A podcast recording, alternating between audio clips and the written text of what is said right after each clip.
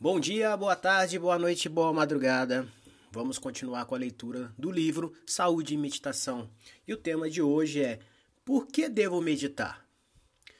Abre aspas. Uma pessoa com a mente instável, que não compreende o verdadeiro Dharma, que tem convicção hesitante, a sabedoria não chega à sua plenitude.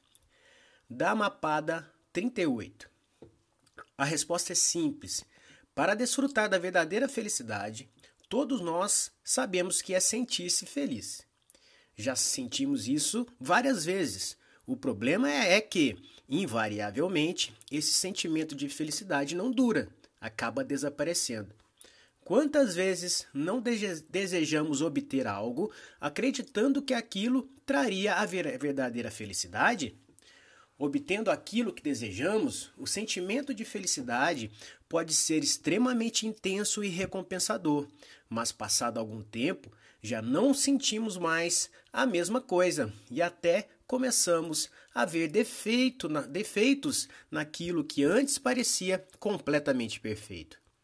A nossa reação, regra geral, é colocar defeito no objeto, ou seja, se aquilo que obtivemos não trouxe a felicidade completa e duradoura, é porque não encontramos a coisa certa e assim saímos em busca de alguma outra coisa que seja perfeita e duradoura.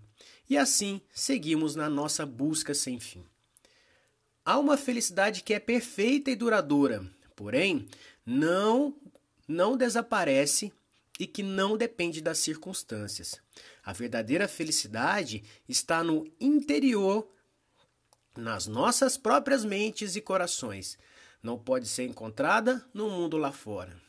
Essa felicidade não é egoísta, pois não precisa tomar nada de ninguém e não causa nenhum tipo de dano a ninguém. Pois se a nossa felicidade tiver que depender de tomar algo de outras pessoas ou do sofrimento de outras pessoas, elas de alguma forma irão tentar dar um fim nisso. A felicidade que vem do interior não precisa ter um fim e não precisa tomar nada de ninguém, sendo, portanto, um ato de sabedoria e um ato de compaixão. Para encontrá-la, o único método possível é a meditação. Entendendo a mente, a meditação é como uma expedição exploratória no interior das nossas mentes. Um processo investigatório que tem dois objetivos o primeiro é entender como a mente funciona e o segundo é treiná-la.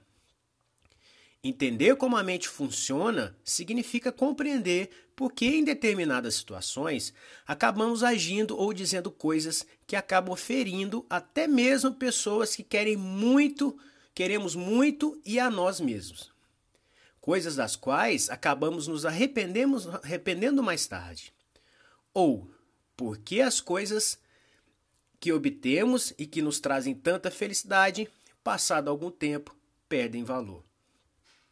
Treinar a mente significa deixar de lado aqueles hábitos mentais que acabam produzindo uma felicidade apenas temporária, que prejudicam os outros e a nós mesmos e que nos afastam da verdadeira felicidade.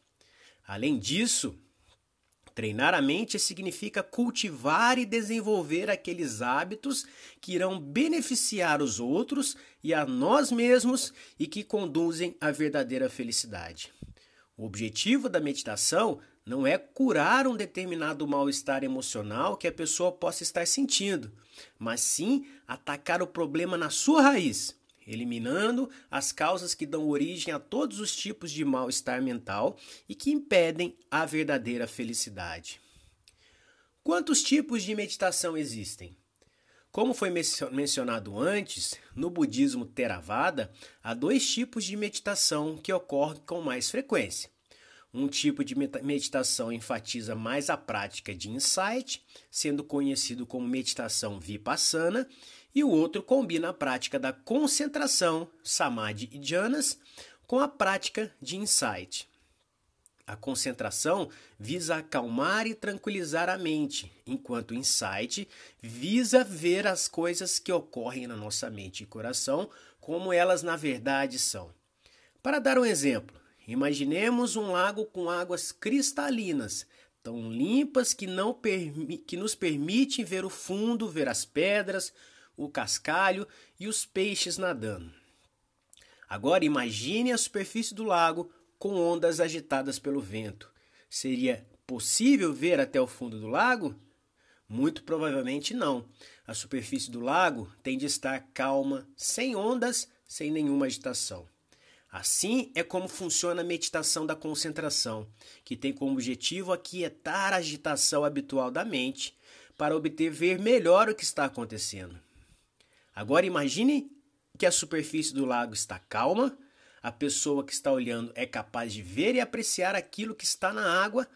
Agora, agora se a pessoa tiver conhecimentos de biologia, geologia ou ecologia, ela poderá apreciar aquilo que está vendo num grau muito mais completo e profundo do que uma que não tem esse tipo de conhecimento. De modo semelhante, com a meditação de insight, que possibilita ao meditador enxergar e entender completa e profundamente aquilo que está acontecendo na sua mente. Mas isso também implica em um certo referencial para que a prática da meditação de insight, que é exatamente os ensinamentos do Buda sobre a realidade das coisas. Esse referencial pode ser obtido através do estudo dos ensinamentos budistas. Posso meditar sozinho?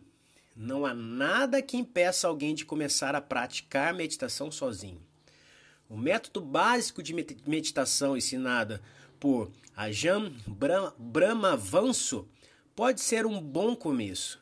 No entanto, há dois obstáculos que são enfrentados por todos os meditadores. Primeiro é a motivação, e segundo, como lidar com as dificuldades que surgem. A meditação, como qualquer arte ou esporte, requer continuidade na prática. Certo maestro de uma orquestra sinfônica dizia que se um músico de sua orquestra ficasse três dias sem praticar, a audiência perceberia. Se ele ficasse dois dias sem praticar, os seus colegas na orquestra perceberiam. Se ele ficasse um dia sem praticar, ele, maestro, perceberia. Com a meditação, é a mesma coisa. É necessário incorporá-la como parte da rotina diária, assim como escovar os dentes ou ir ao banheiro. Para fazer isso, no entanto, é necessário motivação. Num retiro de meditação, onde há um grupo de pessoas e uma rotina de atividades estabelecida, fica mais fácil manter a disciplina. Em casa, sozinho, é muito mais difícil. A pessoa tem de encontrar dentro de si mesmo essa motivação. Desenvolver um senso de urgência é um dos principais fatores que ajuda a estimular a energia para a prática da meditação. Esse senso de urgência é despertado ao refletirmos sobre as inevitáveis vicissitudes da vida e o sofrimento gerado pelas enfermidades, envelhecimento e morte. O estudo a leitura de textos budistas podem servir como fonte de inspiração e a participação num grupo que medita regularmente também pode ajudar. O segundo aspecto é como lidar com as dificuldades. Não que a meditação seja algo difícil. A meditação em si é muito fácil. As dificuldades são, em geral, criadas por nós mesmos devido aos hábitos mentais inábeis acumulados durante muito tempo. Isso é o que cria as dificuldades na meditação. Qualquer prática de meditação terá mais chance de ser bem-sucedida se for acompanhada por uma sensação de bem-estar mental. Isso não só cria um fator de estímulo para praticar a meditação, como é também a condição necessária para que a meditação transcorra aos, com menos dificuldades. O objetivo da meditação mais recomendado é a respiração, que inclusive foi o que o próprio Buda empregou. A respiração tem a vantagem de ser algo neutro, mas ao mesmo tempo capaz de condicionar a mente e o corpo. Dependendo da forma como a respiração é observada, ou seja, o tipo de atenção e intenção na mente ao observar a respiração, combinado com um ritmo de respiração que seja confortável e agradável, é possível com facilidade criar essa sensação de bem-estar no corpo e na mente. Esse será um bom ponto de partida ao qual poderemos sempre recorrer. Além disso, é importante, com base para uma meditação bem-sucedida, que o meditador observe certas regras de conduta, cujo conteúdo mínimo abarca os cinco preceitos básicos. Abster-se de matar seres vivos. Abster-se de tomar o que não for dado. Abster-se do comportamento sexual impróprio. Abster-se da linguagem incorreta. Abster-se do vinho, álcool e outros embriagantes que causam negligência. A observação dessas regras de conduta visa evitar o remorso e a agitação mental e, com isso, contribuir para um ambiente de bem-estar e tranquilidade da mente.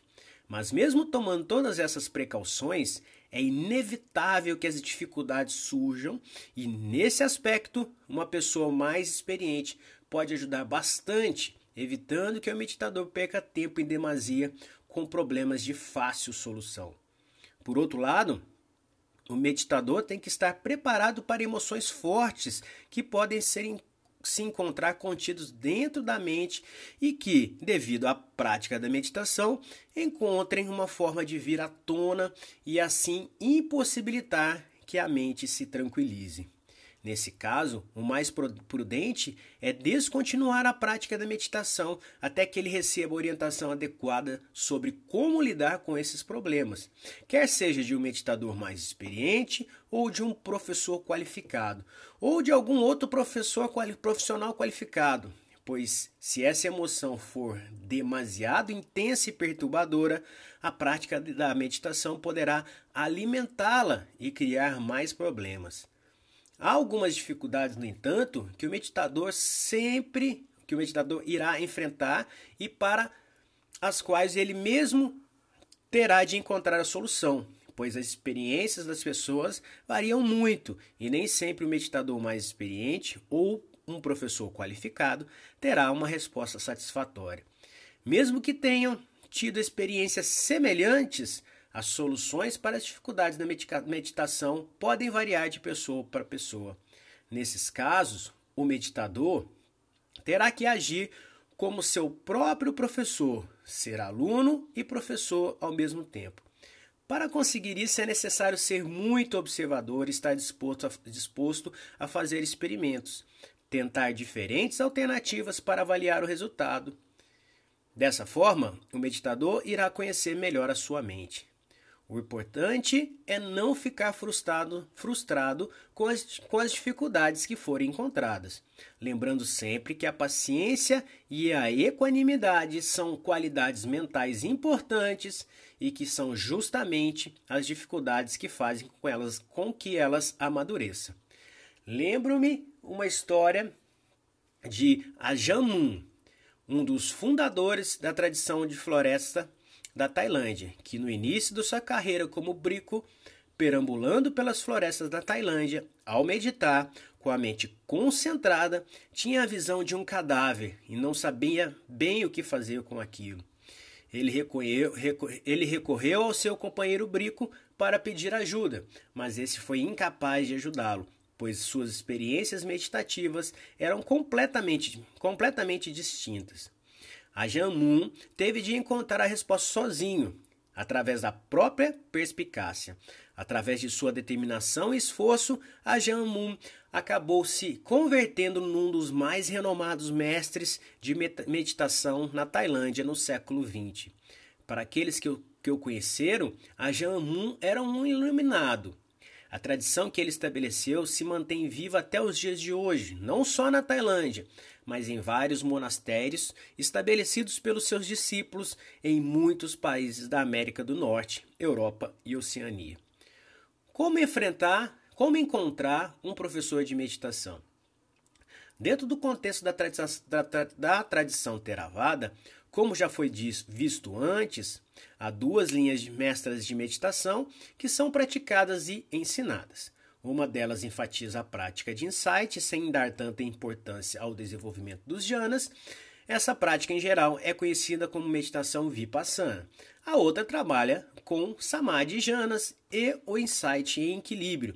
Em geral, é identificado como tradição das florestas, florestas, particularmente da Tailândia. A prática da meditação é um dos elementos fundamentais no treinamento de um brico, exceto pela fama e reputação ou pelo tempo de vivência como um brico, não existe uma outra maneira de assegurar quanta experiência e habilidade um brico possui para ensinar meditação. Um brico pode tanto ensinar a meditação vipassana ou a combinação samadhi janas insight. A priori, é difícil saber qual orientação determinado brico segue e, portanto, é recomendável estar bem informado. No caso de professores leigos, a situação é mais complexa. Como a disciplina do ensino do budismo ou meditação não é regulamentada pelo governo, o emprego da palavra do professor ou mestre ou algum outro qualificativo fica a critério de cada um. Não existe um processo formal para treinar leigos para ensinar meditação. Na ampla maioria dos casos, os professores leigos ensinam a metodologia da meditação vipassana com base na sua própria experiência e por conta própria assume o papel de professores. A única exceção é o treinamento MBSR, Mindfulness, Mindfulness Based Stress Redu Reduction, ou o emprego da técnica da atenção plena, que é um dos fundamentos da prática da meditação vipassana, como metodologia para a redução do estresse. Executando esse caso, não existe, excetuando esse caso, não existem cursos de formação de professores de meditação leigos no Theravada. Já no caso de Samadhi Janas Insight, há pouquíssimos professores leigos que ensinam essa metodologia. Nos casos que são conhecido, conhecidos, os professores leigos foram treinados e receberam a autorização de um mestre conhecido para ensinar essa metodologia. Então, por exemplo, por exemplo, temos Leite, Bra, Leite Brasington, que foi autorizado por Ayakema, Stephen Snyder, Tina Hamston e Shaila Catherine foram autorizados por Paauk Sayadal. Então é isso, pessoal. Vamos parar por aqui. O próximo trechinho será os métodos praticados pelo Buda. Então um abraço a todos e até a próxima.